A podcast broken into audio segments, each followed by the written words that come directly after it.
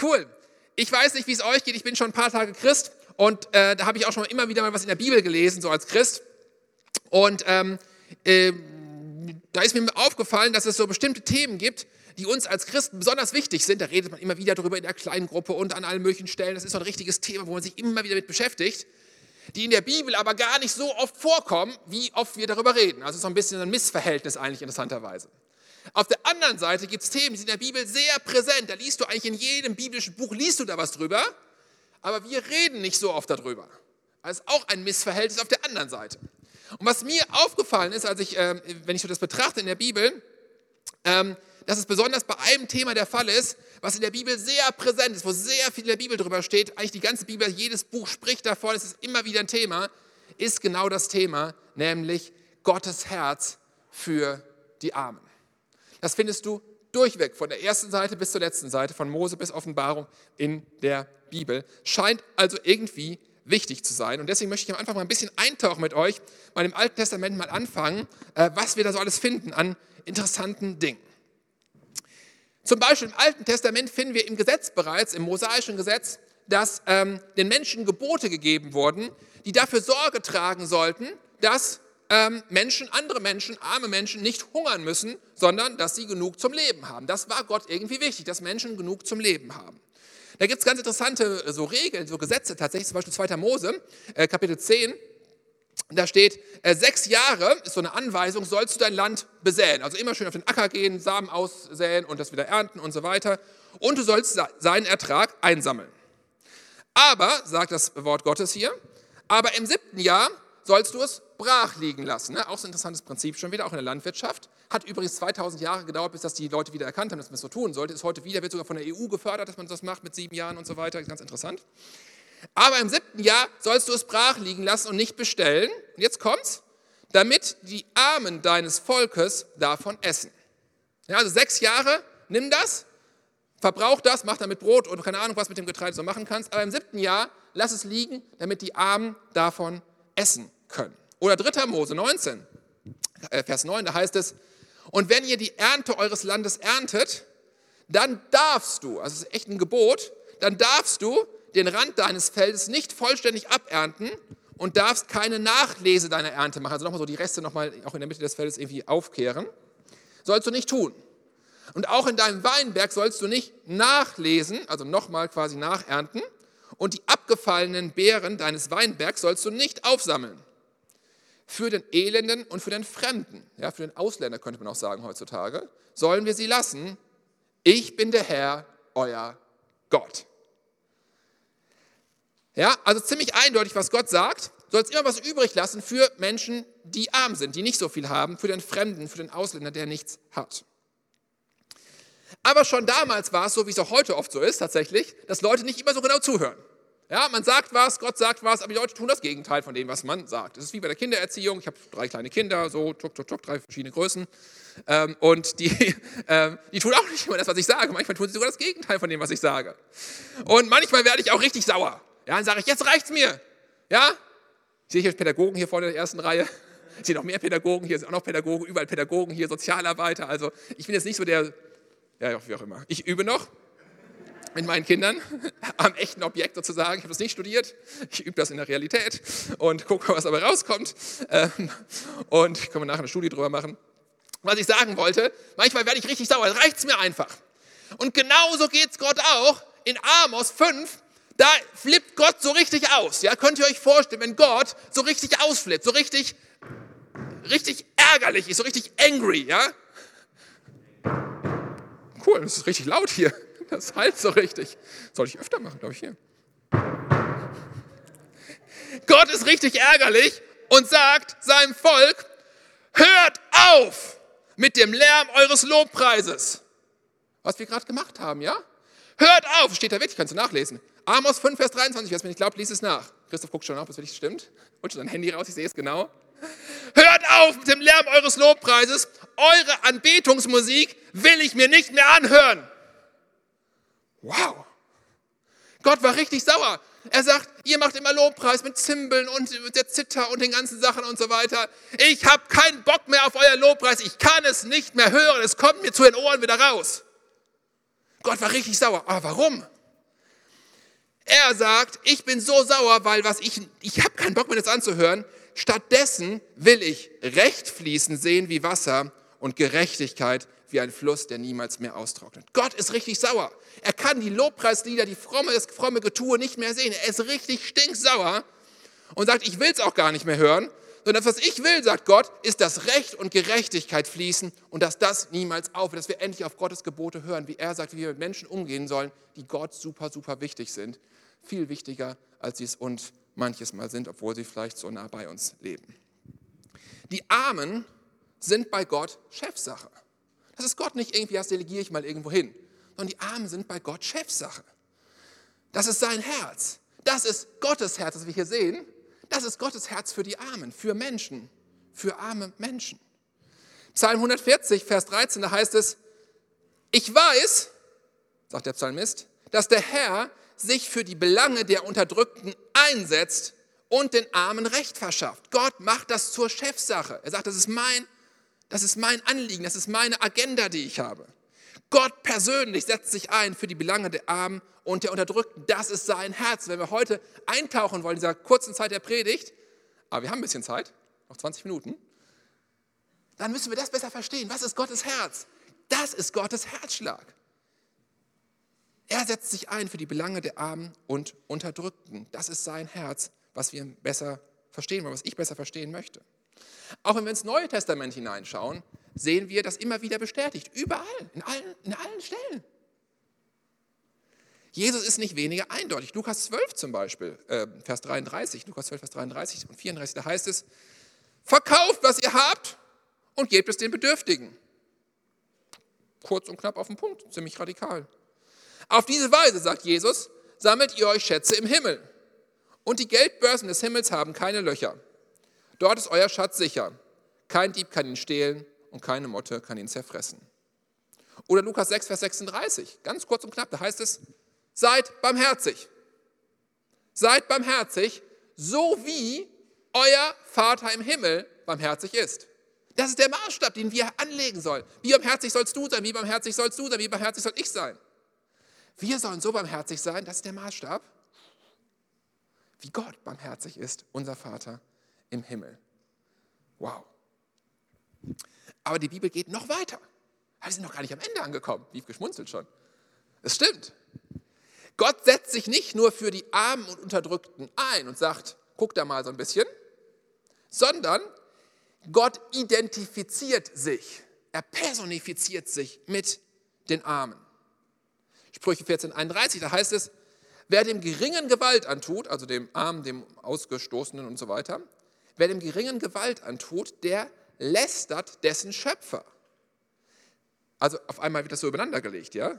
Nicht ich tue dem, dem Menschen Gewalt an, sondern ich tue Gott Gewalt an. Ich läster Gott. Wer sich aber des Armen erbarmt, der, er, der ehrt Gott. Also Gott bezieht das, der nimmt das persönlich, wenn ich, anderen Leuten, wie ich mit anderen Leuten umgehe. Das ist echt ziemlich krass, wenn ich das so gerade so überlege. Das ist mir gerade selber erstmal klar, wo ich es heute euch erzähle. Das ist echt ziemlich krass, ja? Wenn ich, wie ich mit anderen Leuten umgehe, Gott nimmt das persönlich. Er bezieht das auf sich.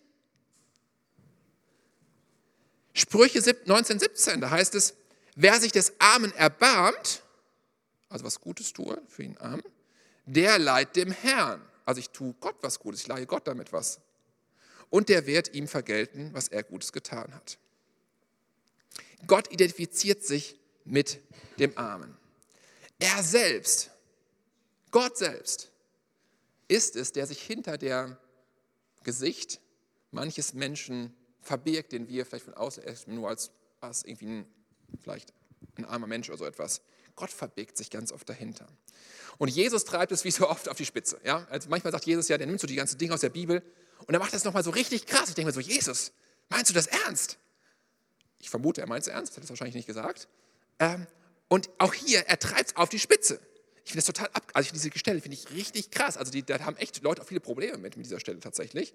Die kennt ihr bestimmt auch, das ist, die, das ist Matthäus 25. Wer kennt Matthäus 25? Ich frage jetzt nicht. Matthäus 25, ab Vers 31. Das ist eine ganz bekannte Geschichte, wo äh, das ist die genannte Geschichte vom Völkergericht. Da werden die Menschen in zwei Gruppen aufgeteilt. Ja, sagt er, hier sind die einen Leute und da sind die anderen Leute. Und teilt die so richtig ein, links und rechts. Ja, die Guten und die Schlechten so ungefähr. Es werden alle in zwei Gruppen aufgeteilt. Und dann sagt er zu den einen, die auf der rechten Seite sind, also von mir aus gesehen ist jetzt hier rechts, Ihr habt jetzt, ihr habt jetzt Glück gehabt, ne? Wenn ich so rumdrehe, hättet ihr Glück gehabt. Zu denen auf der rechten Seite sagt er, also ist nicht so wichtig, rechts und links nicht, ihr das falsch versteht. Meine Scherze. Ähm, war auch gar kein Scherz, egal. Ähm, zu denen auf der rechten Seite, mein, ich habe ich meinen Punkt hier selbst versemmelt. Also was ich sagen wollte, ist, Jesus, der treibt es echt auf die Spitze und sagt dann, zu denen auf der einen Seite, kommt her, ihr seid von meinem Vater gesegnet. Und jetzt kommt die Begründung. Warum seid ihr gesegnet? Denn, sagt Jesus, ich war hungrig und ihr habt mir zu essen gegeben. Oh cool, ich habe Jesus was zu essen gegeben. Cool. Ich war durstig und ihr habt mir zu trinken gegeben. Ich war ein Fremder und ihr habt mich aufgenommen. Ich hatte nichts anzuziehen, ihr habt mir Kleidung gegeben. Ich war krank, ihr habt euch um mich gekümmert. Ich war im Gefängnis und ihr habt mich besucht. Und dann antworten die Leute folgendes.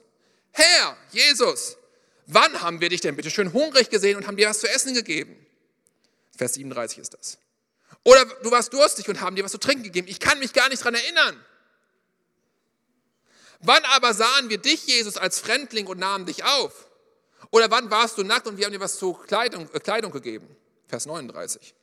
Wann aber sahen wir dich krank oder im Gefängnis und kamen zu dir? Wir können uns gar nicht daran erinnern, Jesus. Und Jesus wird ihnen antworten und zu ihnen sagen, wahrlich, ich sage euch, was ihr einem dieser meiner geringsten Brüder getan habt, den armen Menschen, den ausgestoßenen Menschen, das habt ihr mir getan. Jesus identifiziert sich, Jesus personifiziert sich mit den Armen. Was wir den Armen getan, was wir einem Armen getan haben, haben wir am Ende des Tages Gott getan. Ja? Das ist die Aussage, die wir durch die ganze Schrift hindurch finden. Die Bibel, das ist einfach, was ich deutlich machen wollte, diesen kurzen, kurzen Anfang hier von mir heute. Ähm, die Bibel, das Wort Gottes, da ist Armut und ausgestoßene Menschen, Menschen, denen es nicht gut geht, das ist nicht ein Randthema, was du irgendwann mal findest, so in so einem Nebensatz oder so etwas. Das ist ein Kernthema der Schrift, des Alten Testamentes und des Neuen Testamentes, überall. Es gehört zu, dem, zu einem der zentralsten Themen in der Schrift. Die Bibel ist voll damit. Und auch damals schon war es so, dass das herausfordernd war für die Leute.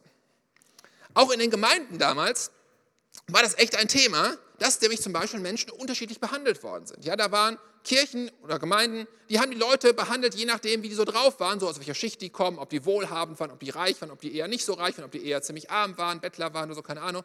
Die haben die Leute unterschiedlich behandelt. Und ich stelle mir so richtig vor, wie Gott da wieder so richtig sauer ist und sagt, hört auf mit eurem Lobpreis. Ja, was ich hier vorne mache, ich kann es nicht mehr hören. Das hat ein Amos ja gesagt. Jetzt kommt Jakobus dran und sagt folgendes in Jakobus 2, ab Vers 1. Da heißt es, meine Geschwister, ihr glaubt doch an Jesus, oder? An Jesus, dem alle Macht und Herrlichkeit gehört. Dann dürft ihr aber Folgendes nicht tun, nämlich, dass ihr Rang und Ansehen eines Menschen zum Kriterium dafür macht, wie er mit ihnen umgeht. Ja, der war richtig sauer, der Jakobus, so ähnlich wie damals bei Amos, Gott auch richtig sauer war, und sagt, das geht nicht.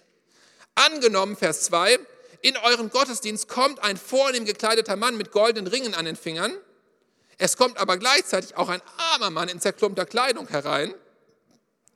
Wenn ihr nun dem mit der vornehmen Kleidung besondere Aufmerksamkeit schenkt und zu ihm sagt, hier ist ein bequemer Platz für dich, wunderbar, darf ich dir doch was zu trinken bringen und so weiter.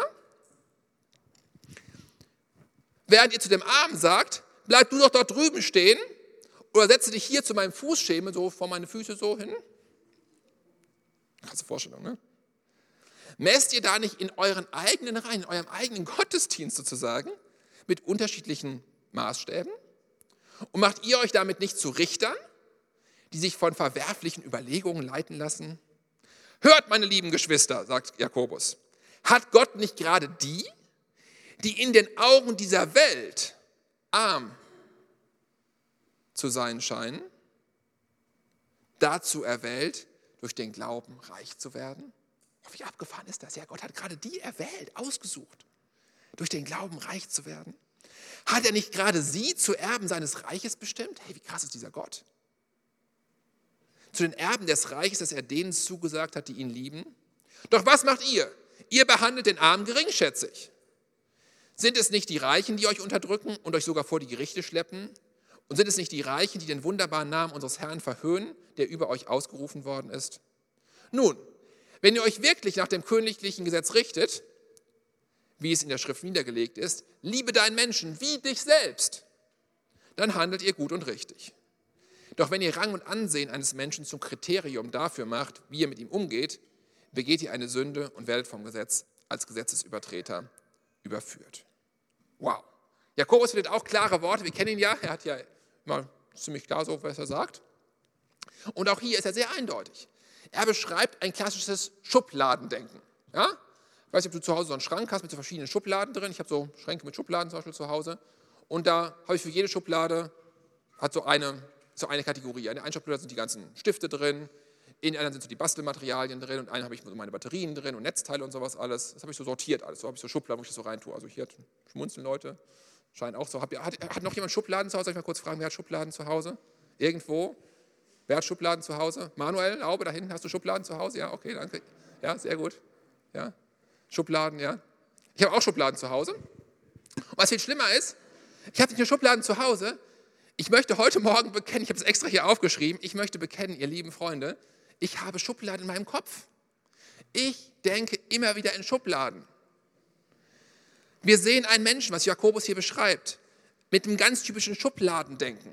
Wir sehen einen Menschen, der kommt rein, wir, wir, wir, wir, wir reden kurz mit ihm, scannen ihn einmal kurz so ab. Wer hat schon mal, ich frage jetzt nicht, also müsst ihr euch nicht melden, wer hat schon mal Leute so abgescannt? So, ah, ein Mutiger traut sich, ja? ja? Boah, wie krass ist das, ja? Wir bewerten ihn, wir stellen sie in unser inneres Ranking rein, aufgrund bestimmter Äußerlichkeiten, meistens erstmal im ersten Schritt, wir kennen ihn ja meistens noch nicht so gut. Und wir haben so Rankings in unserem Kopf und sortieren die Leute irgendwie da ein. Und dann vergleichen wir uns auch, wir bewerten die Menschen. Ähm, sind die Menschen nützlich für uns? Kann ich von dem Menschen was Gutes bekommen? Gibt der mir was? Bringt das was für mich? Oh, das ist interessant, da sollte ich mich mal ein bisschen näher stellen. Hm, hallo, vielleicht sollen wir gleich noch einen Kaffee trinken gehen oder so. Und jemand anders so, hm, ich glaube, da, der saugt eher nur was von mir aus, der will was von mir, da halte ich mich mal lieber fern, da gehe ich mal lieber woanders hin. Kann der Mensch was geben? Kann ich was erwarten oder will der was von mir? Ist das jemand, der für mich interessant ist? Der mich weiterbringt, der mich vielleicht hm, irgendwie in den Sachen, die mir wichtig sind, weiterbringt? Da habe ich so eine interne Rangliste, ja. Wo bin ich in der Rangliste? Ah, ich bin ungefähr so hier, ah, der ist ein bisschen, der ist ein bisschen drunter, ah, da fühle ich mich gut, ah, ich bin auch schon ganz gut hier. Ne? Also der, der ist natürlich jetzt nicht so gut wie ich. Schon, ich bin schon meinem Ranking, das ist schon ein bisschen tiefer hier. Ja? Dann gibt es andere Leute, so, oh wow, oh, krasser Typ hier und so, oh, der ist über mir und so. Da, da gucke ich mal hoch, da, da habe ich mich nicht mal ganz nah dran und so, vielleicht kann ich ihn ja nochmal begegnen, nochmal mit dem reden und so weiter. Ganz krass in uns drin, immer wieder diese Schubladen denken. Und Gott hat mich echt überführt, als ich diese Predigt vorbereitet habe, der dachte so, Scheibenkleister, ich habe das auch in mir drin. Genau was Jakobus da sagt, ich bin davon auch betroffen. Ich bin da nicht so cool drin und äh, toll und alles immer richtig und so weiter. Bin ich an vielen Stellen übrigens nicht, aber das ist ein anderes Thema. Ähm, Gott hat mich, als ich das vorbereitet habe, echt gesagt, so Scheibenkleister, Bob. Ich rede zu dir, Bob. Ja, ich bin gemeint, Bob. Dass ich Menschen in Schubladen einsortiere und danach bewerte, ob sie mir nützlich sind oder nicht nützlich sind. Dass ich mit zweierlei Maß messe, so wie der Jakobus das hier auch schreibt, und Gott sagt, das ist Sünde, das ist nicht cool, das will ich nicht, das ist nicht der Herzschlag, den Gott sich wünscht. Hat Gott nicht gerade die, die in den Augen dieser Welt arm sind, schreibt Jakobus, dazu erwählt, durch den Glauben reich zu werden? Hat er nicht gerade sie zu Erben seines Reiches bestimmt, zu den Erben des Reiches, das er denen zugesagt hat, die ihn lieben? Gott hat seine Entscheidung getroffen. Er sagt, mein Reich ist da für diese Menschen. Ich habe sie erwählt. Ich habe sie ausgesucht. Gott ist auch wählerisch, aber andersrum, als wir das denken und andersrum, als wir manchmal unterwegs sind. Das Reich Gottes sehen wir immer wieder, ist ein Reich der Armen. Gott hat Sehnsucht, das ist Gottes Herzschlag für die Menschen. Lukas 4, Vers 18, da heißt es, der Geist des Herrn, sagt Jesus, ist auf mir, weil er mich gesalbt hat. Er hat mich gesandt, den Armen frohe Botschaft zu verkünden. Das ist das Reich Gottes, ihr Lieben. Jesus ist gekommen für die Armen. Und das ist gegen das normale Denken auf unserer Welt, dass wir immer so denken, so, ah, äh, wie wir also unterwegs sind. Es ist genau umgedreht, genau andersrum. Jesus ist für die Armen gekommen, die nichts haben, um ihnen eine frohe Botschaft zu verkündigen. Und die Armen werden selig gesprochen. Selig bedeutet glücklich zu sein. Seid glücklich. Lukas 6, Vers 20 Bergpredigt in Lukas quasi ist das. Selig seid ihr arm, sagt Jesus da, denn das Reich Gottes ist euers. Ziemlich eindeutig. Selig seid ihr, die ihr jetzt hungert, denn ihr sollt gesättigt werden. Selig seid ihr, die ihr jetzt weint, denn ihr werdet lachen. Was für eine Verheißung. Gott hat sich das zum Auftrag gemacht. Ja, die, die hungern, sollen satt werden. Die, die weinen, sollen wieder lachen. Das Reich Gottes ist euers. Aber kommen wir wieder zurück zu Jakobus.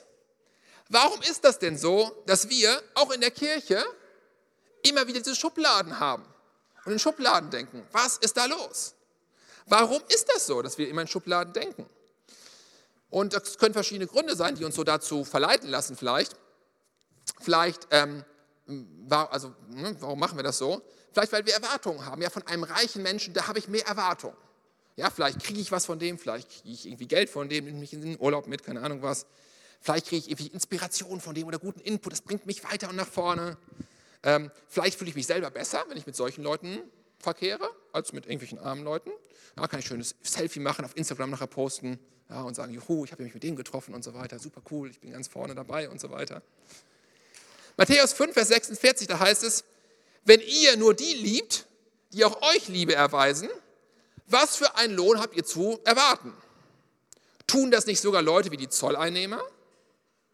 Und wenn ihr nun zu euren Brüdern freundlich seid, was tut ihr Besonderes? Tun das nicht sogar die Heiden, die die Gott gar nicht kennen?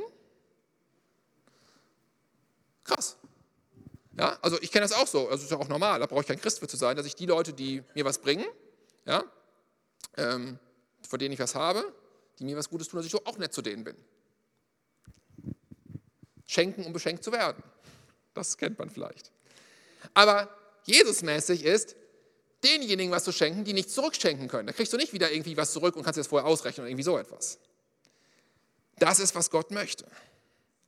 Und zweitens merken wir, was glauben wir eigentlich wirklich? Was glauben wir eigentlich, wo unsere Versorgung herkommt? Kommt die von Gott oder kommt die von Menschen? Mancher Mensch, manch einer von uns hat sich abhängig gemacht von anderen, von reichen Menschen, die mehr haben, die groß, äh, die quasi ähm, wohlhabend sind und hat es nachher bitter bereut. Aber von wem erwarten wir eigentlich, dass wir versorgt sind? Kommt unsere Versorgung von Gott oder kommt unsere Versorgung von Menschen? Ja, manchmal sagen wir, sie kommt von Gott, aber wir handeln so, als ob sie von Menschen kommt. Wir glauben das eigentlich gar nicht wirklich, was wir sagen, weil wir anders handeln. Daran merkt man ja immer, was man wirklich glaubt. Glaube heißt aber, dass wir von Gott alles erwarten dürfen und nicht von anderen Menschen, sondern von Gott. Doch was macht ihr, Jakobus 2, Vers 6? Ihr behandelt den Armen geringschätzig. Sind es nicht die Reichen, die, unter euch, die euch unterdrücken und euch sogar vor die Gerichte schleppen? Weiß, wisse, wo du herkommst. Wisse, von wem du das erwarten kannst, nämlich von Gott. Was sind noch Gründe, warum wir manchmal so unterwegs sind? Ich glaube, ein Grund, ganz praktisch, möchte ich einfach auch mal heute Morgen sagen, ist, dass wir ähm, das mit Armen man manchmal auch einfach nicht zu tun haben will. Das ist manchmal ein bisschen anstrengend und nervig. Ja, steht auch sogar schon in der Bibel drin, Sprüche 19, schon im Alten Testament, da heißt es in Vers 4, Reichtum macht viele Freunde. Ja, wenn du reich bist, hast du immer viele Freunde um dich herum. Zwar, ob das wirklich Freunde sind, ob das nur Freunde deines Reichtums sind oder Freunde von dir sind. Ja, aber Reichtum macht viele Freunde. Der Arme aber wird von seinem Freund verlassen. Ja, der hat nur noch einen, sowieso nur noch einen, und dann wird er von dem auch noch verlassen. Boah, wie krass ist das? Und das ist oft so. Ja, arme Menschen sind nicht immer die angenehmsten Menschen. Ja, da ist jemand vielleicht, der wurde gerade verlassen von seinem Ehepartner, ist in einer schwierigen Situation, hat Komplexe, ist mit, mit, mit, mit, mit Selbstwertgefühlen echt herausgefordert, mit, mit ähm, Rechthaberei, denkt, was ist alles los gewesen und so weiter, alles kaputt und so weiter. Also das ist ja nicht immer so angenehm, mit dem Zeit zu verbringen. Das macht ja erstmal, äh, ist ja erstmal auch für uns anstrengend. Das äh, ist nicht so das, was easy fällt. Ja? Einsame Menschen, die reden total viel. Ja? Wenn du mit einsamen Menschen zusammen bist, die, die labern dich voll. Du denkst so, ich will jetzt gar nicht voll gelabert werden, gerade so. Menschen, die arm sind, sprechen vielleicht nicht gut Deutsch, weil sie vielleicht aus einem anderen Land kommen, vielleicht geflüchtet sind und hier zu uns gekommen sind. Psychisch kranke Leute können uns Angst machen. Kann auch, boah, da will ich gar nicht so viel mit zu tun haben. Will lieber bei mir sein, mit den Leuten, die cool sind. Ja, andere Leute verbreiten eine schlechte Atmosphäre, die chronisch krank sind zum Beispiel. Jakobus sagt, Gott hat den Armen erwählt, ihr aber habt ihn verachtet. Und was ich heute Morgen mir wünsche, ist, dass wir uns aufmachen und dass wir von Gott uns dieses Herz schenken lassen. Gottes Herz für die Armen. Es geht nicht darum, also es geht, wir werden auch nachher noch was hören über unser Sozialwerk, wir werden auch gleich noch ein Video sehen vom Sozialwerk, wo alles nochmal genau erklärt, dass wir alles tun, auch als Kirche. Und da kannst du auch spenden und du kannst mitmachen und dich engagieren, dass du wirklich da aktiv wirst. Aber bevor wir all das hören und tun auch spenden und aktiv werden und Menschen wirklich helfen, ganz praktisch, möchte ich mit uns was machen, was noch viel wichtiger ist. Nämlich, dass wir Gott unser Herz geben, wer das möchte, und sagen, Gott, hier ist mein Herz und ich bitte dich, Gott, dass du mein Herz veränderst und dass mein Herz mehr so wird wie dein Herz. Wir haben heute gelesen, wir haben heute gehört aus der Schrift heraus mit ganz vielen Bibelstellen. Ich habe, weiß ich nicht, wie viele Bibelstellen ich heute euch vorgelesen habe, richtig viele. Ja? Wir haben gelesen, Gottes Herz schlägt für die Armen. Das Reich Gottes ist ein Reich für Menschen, die arm sind. Dass der Herzschlag Gottes ist, dass Gerechtigkeit fließt, dass das ausgeglichen wird wieder. Gott liebt diese Menschen so krass. Und ich möchte uns herausfordern, dass wir Gott unser Herz hingeben und unser Herz verändern lassen. Dass wir aufhören mit Schubladen denken, dass wir Gott die Schubladen hingeben und sagen, hau meine Schubladen weg, nimm die weg, kill die und gib mir ein neues Herz. Gib mir dein Herz, Gott. Gib mir dein Herz. Veränder mein Herz in das Herz hinein, was du hast. Lass mein Herz mehr so ticken, mehr so schlagen wie du, Gott. Du liebst Menschen. Du liebst die Armen, du liebst die Ausgegrenzten, du liebst die Leute, die keiner sonst irgendwie auf dem Schirm hat. Gott liebt diese Menschen. Wir wollen jetzt gleich in die Gegenwart Gottes einfach reingehen. Wir sind auch schon da, Gott ist hier. Aber uns nochmal besonders auf Gott ausrichten. Und ich möchte gleich beten für all diejenigen, die heute Morgen sagen, ich möchte auch Gott mein Herz entgegenstrecken. Dass er mein Herz verändert. Denn das ist der erste und wichtigste Schritt, bevor wir irgendwelchen Aktionismus reingehen. Das kommt später noch alles. Aber der erste Schritt ist, dass Gott unser Herz verändert. Und da müssen wir auch nachher nicht irgendwas krampfhaft mehr tun. Dann müssen wir nachher nur noch unserem Herz nachlaufen, weil es ja in uns drin ist. Und ich möchte fragen, heute Morgen, wenn du heute Morgen hier sitzt, in diesem Gottesdienst hier in Elberfeld, wer von euch heute Morgen möchte, so wie ich es für mich auch heute Morgen entschieden habe, ich möchte Gott mein Herz hingeben und sagen, veränder mein Herz, Gott, dass es mehr so tickt wie dein Herz, was Menschen angeht, was Arme angeht. Ich möchte dein Herz bekommen, ein Stückchen mehr. Dein Herz für Arme, für Ausgegrenzte, für Unterdrückte, für Menschen, denen es nicht so gut geht, wie, wie es uns gut geht. Lass uns kurz unsere Augen schließen, da wo ihr seid. Lass uns einfach einen Moment Zeit nehmen, wo wir einfach das alles bewegen, das alles vor Gott geben, einfach Gott unser Herz ja, öffnen, dass er auch nochmal zu uns sprechen kann. Vielleicht will Gott was ganz Konkretes von dir jetzt gerade, wo Gott zu dir sprechen möchte. Lass uns einfach auf Gott hören, da wo ihr seid. Unser Herz aufmachen, auf Gottes Stimme hören, schauen, was er dir sagen möchte.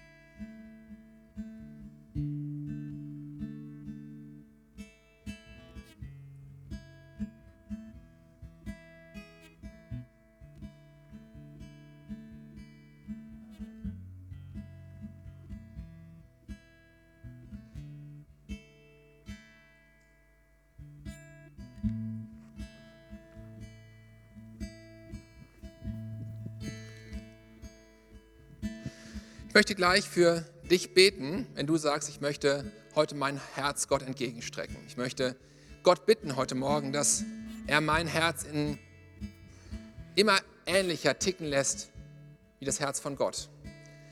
Ich werde dich nicht nach vorne rufen, ich möchte dich bitten, dass da, wo du stehst, dass du aufstehst und dass wir mit allen, die aufstehen, dass wir gemeinsam unser Herz Gott entgegenstrecken und sagen, Gott, nimm mein Herz und verändere es. Lass mich mehr so ticken wie dein Herz. Also da, wo du stehst, ich will dich einfach gleich segnen. Ich will einfach für uns gemeinsam beten, für mich auch mit. Ich stehe ja schon hier vorne sozusagen. Ähm, lass uns jetzt Zeiten, wo wir einfach uns auf, machen zu Gott. Wenn du sagst, ich möchte mein Herz von Gott verändern lassen, dann steh jetzt einfach auf, da wo du bist. Das ist deine Entscheidung heute Morgen ist. Du kannst auch sitzen bleiben, aber wenn du sagst, mich betrifft es, dann steh einfach auf, da wo du bist. Und lass uns gemeinsam vor Gott gehen und einfach ihm unser Herz hingeben. Lass uns unsere, unser Herz ausstrecken, vielleicht unsere Hände ausstrecken, wenn du magst. Lass uns aber von Gott empfangen, dass er unser Herz verändert und ihm, ihn bitten, zu ihm beten, dass er diese Veränderung in uns geschehen lässt. Jesus Christus heute Morgen, du siehst mich, du siehst meine Schwestern und Brüder heute Morgen, alle, die heute Morgen hier sind, die auch aufgestanden sind, weil sie sagen, ich möchte mein Herz von dir verändern lassen, Gott. Und ich danke dir für jeden Einzelnen, der den Mut hatte, aufzustehen heute Morgen in diesem Gottesdienst, den Mut hatte, aufzustehen, um zu sagen, unser Herz soll sich verändern, Vater. Und ich bete, mein Herz soll sich verändern. Ich, ich bekenne dir, dass mein Herz ist manchmal nicht cool. Mein Herz ist manchmal in Schubladendenken unterwegs. Mein Herz ist unterwegs, wo ich Menschen einsortiere. Und mein Herz ist nicht so, Gott, wie du es möchtest. Und ich bete heute Morgen, veränder mein Herz. Veränder mein Herz und lass mein Herz mehr so schlagen, wie du bist, Herr. Wie dein Wesen es ist. Wie dein Herz für Menschen ist. Wie dein Herz für Arme ist. Wie dein Herz für ausgegrenzte Menschen ist, Vater. Wir wollen mehr so sein wie du. Wir wollen unser Herz anlehnen an dein Herz. Wir wollen unser Herz in, dein, in einen Rhythmus bringen, der deinem Rhythmus entspricht. Und so bete ich für jeden Einzelnen heute Morgen, dass du den Mut siehst von jedem Einzelnen, der heute Morgen sich auf, hingestellt hat, weil er sagt, ich möchte, dass du mein Herz veränderst. Vater, veränder unser Herz. Wir geben es dir. Wir sagen, du bist der Chef in unserem Leben. Du bist der König. Wir wollen uns an dir ausrichten. Wir wollen nach dir wir wollen dir nachfolgen.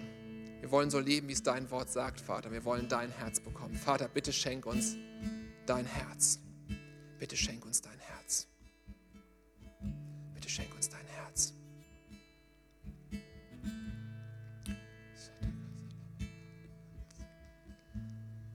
Jesus, ich bete, dass du etwas in unserem Herzen veränderst. Und das, was du in uns veränderst, ist, dass der, die Grundlage ist, die Quelle ist von all dem, was dann da rauskommt aber dass etwas in uns passiert, in unserem Herzen, in uns drin. Und dass es die Grundlage ist von allem, was wir dann tun, wie wir reden, wie wir handeln, wie wir aktiv werden, wie wir einfach ganz normal unterwegs sind in der Woche, wo wir sind. Vater, verändere unser Herz von innen nach außen. Verändere unser Herz von innen nach außen,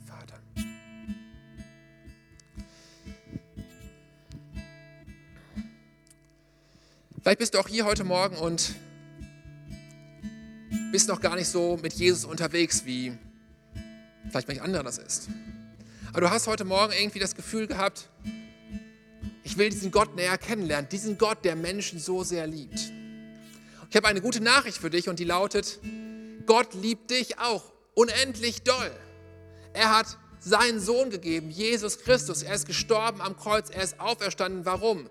Damit deine Schuld, das, was dich von Gott trennt, keine Relevanz mehr hat. Damit du zu Gott kommen kannst, damit du sein Kind werden kannst, ewiges Leben haben kannst, was heute schon beginnt und was in Ewigkeit nicht aufhört. Und ich möchte einfach ein Angebot aussprechen heute Morgen, wie in jedem Gottesdienst, wenn du sagst, ich möchte Gott entgegenlaufen. Ich möchte Gott Gottes ausgestreckte Hand, der sagt, hey, ich stehe hier, komm zu mir. Ich möchte diese Hand entgegenlaufen. Ich möchte zu Gott kommen. Ich möchte mit Gott leben. All diejenigen, die sagen, ich möchte das heute festmachen, vielleicht neu festmachen, vielleicht hast du es irgendwann mal vor vielen Jahren festgemacht, bist irgendwie so ein bisschen abgekommen von Gott, aber heute sagst du, ich möchte neu mich für Gott entscheiden. Oder zum ersten Mal, weil du noch nie das gesagt hast, aber heute merkst, Gott ruft mich, dieser liebende Gott ruft mich und ich möchte unbedingt sein Kind werden. Ich möchte nicht mehr selbst den Sinn in meinem Leben suchen, ich will nicht mehr weiter buddeln, vielleicht war dieser Eindruck für dich, buddeln, buddeln, buddeln und irgendwie nach Gründen suchen und alles verstehen und durchdringen. Ich möchte aufhören, ich möchte auf Gott schauen, ich möchte ein Leben mit ihm leben. Wenn dich das betrifft, möchte ich gerne, dass wir gleich zusammen beten. Da, wo du bist, nichts Schlimmes passiert ein Gebet gemeinsam sprechen. Und ich möchte fragen, gibt es heute jemanden, der diese Entscheidung trifft, sagt, ich möchte heute neu in Gottes Arme laufen. Ich möchte Gott nachfolgen. Dann heb doch da, wo du bist, kurz deine Hand. Dankeschön. Gibt es noch jemanden, der sagt, ich möchte auch das heute entscheiden? Dann will ich auch mit dir gleich beten. Und wir wollen das vor Gott festmachen, diese Entscheidung, dass wir Gott nachfolgen wollen. Gibt es noch jemanden, der sagt, auch ich möchte heute, dass du für mich betest? Wir wollen das gleich gemeinsam tun, weil du sagst, ich möchte in Gottes Arme laufen, ich möchte ein Kind Gottes werden, ich möchte ewiges Leben haben, ich möchte einen Sinn im Leben haben, den es nur bei Gott gibt. Dann heb doch kurz deine Hand, ich frage noch mal kurz, gibt es hier noch jemanden, der sagt, ich möchte auch, dass du für mich betest? Dann zeig das doch kurz mit einem Handzeichen, dann bete ich gleich gerne für dich. Jemand hat sich schon gemeldet. Gibt es hier noch jemanden, der sagt, bete, bete für mich? Cool, dann beten wir mit dir und wir beten das als ganze Kirche zusammen. Wir sehen das hier auch, das Gebet auf, der, auf dem Beamer. Und das beten wir laut als ein Bekenntnis unseres Glaubens und sagen gemeinsam, Jesus, ich weiß, dass du mich liebst. Es gibt nichts, was ich tun könnte, damit du mich mehr liebst. Und durch nichts, was ich tue, würdest du mich weniger lieben. Du bist für mich gestorben und auferstanden. Ich glaube an dich. Du bist mein Gott, mein Retter und mein Herr. Bitte schenke mir die Vergebung meiner Schuld.